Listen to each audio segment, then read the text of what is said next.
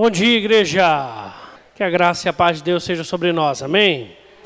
Convido que você abra sua Bíblia lá no texto de Marcos, capítulo 5. Marcos 5, do 1 ao 20. Diz assim a palavra de Deus: Entre mentes chegaram a outra margem do mar, a terra dos Gerazenos. Ao desembarcar, logo veio dos sepulcros ao seu encontro um homem possesso de espírito imundo, o qual vivia nos sepulcros, e nem mesmo com cadeias alguém podia prendê-lo. Porque, tendo sido muitas vezes preso com grilhões e cadeias, as cadeias foram quebradas por ele e os grilhões despedaçados, e ninguém podia subjugá-lo andava sempre de noite e de dia, clamando por entre os sepulcros e pelos montes, ferindo-se com pedras. Quando de longe viu Jesus, correu e o adorou, exclamando com alta voz: Que tenho eu contigo, Jesus, filho do Deus Altíssimo? Conjuro-te por Deus que não me atormentes. Porque Jesus lhe dissera: Espírito imundo, sai desse homem. E perguntou-lhe: Qual o teu nome? Respondeu ele: Legião é o meu nome, porque somos muitos. E rogou-lhe encarecidamente que os não mandasse para fora do país. Ora, pastava ali pelo monte uma grande manada de porcos. E os espíritos imundos rogaram a Jesus, dizendo: Manda-nos para os porcos, para que entremos neles. Jesus o permitiu. Então, saindo os espíritos imundos, entraram nos porcos, e a manada, que era cerca de dois mil, precipitou-se despenhadeiro abaixo para dentro do mar, onde se afogaram. Os porqueiros vi, fugiram e o anunciaram na cidade e pelos campos. Então saiu o povo para ver o que sucedera. Indo ter com Jesus, viram o endemoniado que tivera legião, assentado, vestido em perfeito juízo e temeram. Os que haviam presenciado os fatos contaram-lhes o que aconteceram endemoniado e acerca dos porcos, e entraram a rogar-lhe que se retirasse da terra deles. Ao entrar Jesus no barco, suplicava-lhe o que fora ao, o que fora endemoniado que o deixasse estar com ele. Jesus, porém, não lhe permitiu, mas ordenou-lhe. Vamos ler todos juntos? Vai para a tua casa, para os teus, anuncia-lhes tudo que o Senhor te fez e como teve compaixão de ti. Até aí. Então ele foi e começou a proclamar em Decápolis tudo que Jesus lhe fizera e todos se admiravam. Vamos orar. Obrigado, Deus, porque nós vimos a glória do Pai em Jesus. E quando nós pudemos ver a tua glória, ó Pai, no teu filho Jesus, isso transformou as nossas vidas como daquele Gerazeno. Isso nos tirou do nosso lamaçal de pecados como aquele Gerazeno. Assim, Deus, o Senhor tem sido nosso companheiro, o nosso Senhor, o nosso Salvador, o nosso guia, o nosso instrutor de vida e tantos outros adjetivos maravilhosos que nós poderíamos dar ao Senhor. Tudo o Senhor tem sido de bom para nós. Assim, Deus, que nós possamos fazer como o Senhor convidou a partir do teu filho, aquele Gerazeno, aquele dia, e disse: Vai e anuncie o que o Senhor tem feito por ti. Que nós possamos ser assim e fazer em nome de Cristo Jesus. Amém. Eu não sei se você é muito ligado em futebol, mas se você gosta pelo menos um pouco de futebol, você sabe quem é Cristiano Ronaldo. Quem sabe quem é Cristiano Ronaldo? Levante uma de suas mãos. Boa parte aqui de nós conhece esse tal. Né? É, nada mais, nada menos do que o que foi eleito pelos últimos cinco anos como o melhor jogador do mundo.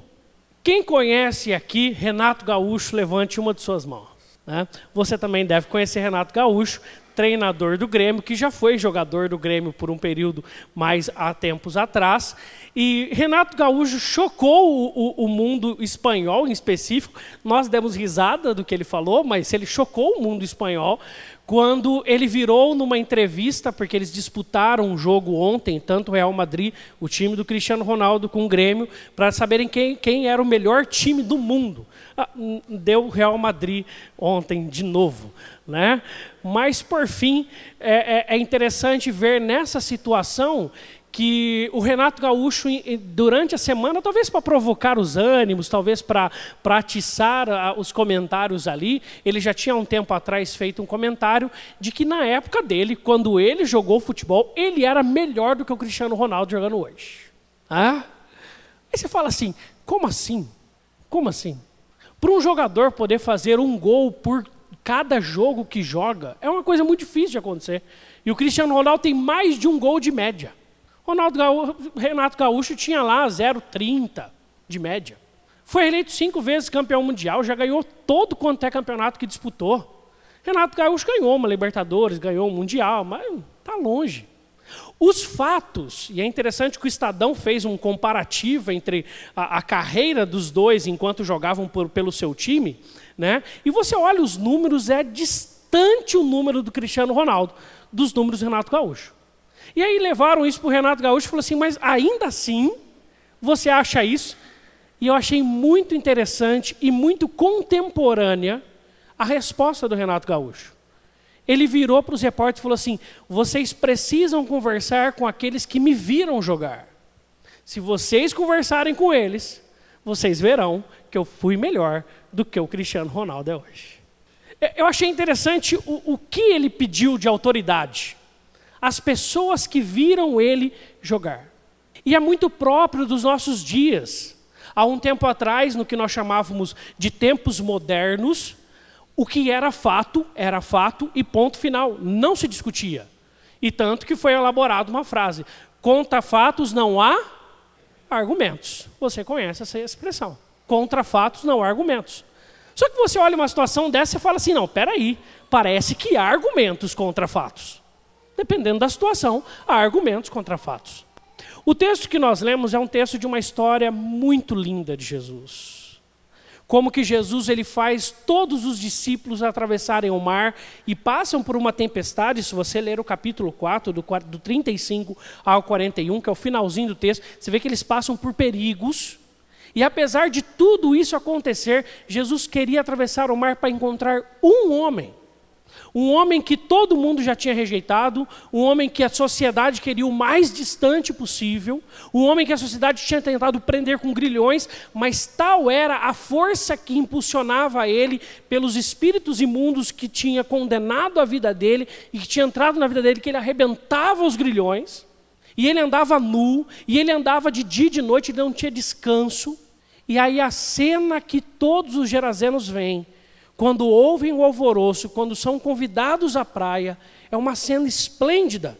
O versículo 15 narra: indo ter com Jesus, viram o endemoniado, o que tivera legião, primeiro assentado.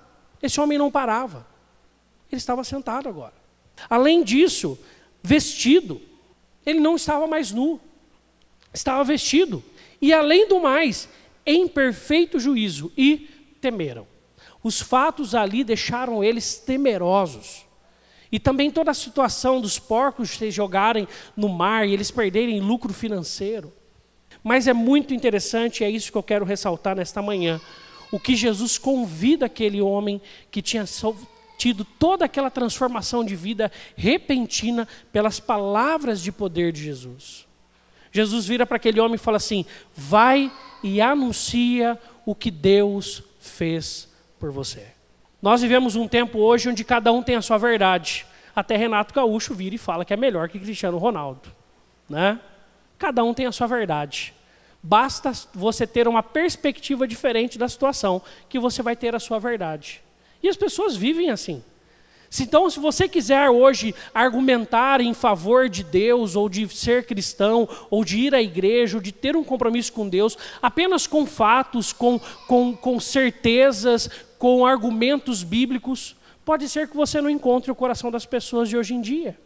Por isso, essa estratégia evangelística que Jesus dá a este homem está muito mais conectada às pessoas do nosso tempo. Sabe como você faz hoje para falar de Jesus? Fala como Jesus é na sua vida. Fala o quão importante é ser cristão.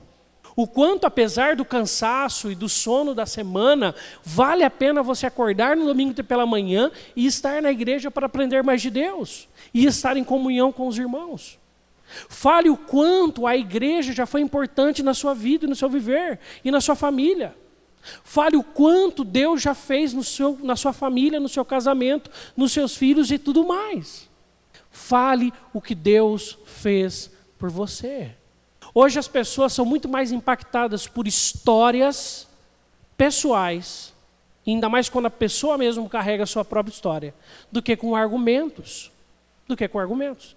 Algo interessante que eu, que eu, que eu encontrei na, na reportagem que eu li do Estadão, que fez esse comparativo de números, é que na reportagem o Estadão não bate o martelo, que é o Cristiano Ronaldo. Ele deixa em aberto, para que nós possamos decidir. Porque o, o Estadão sabe muito bem em que tempo estamos.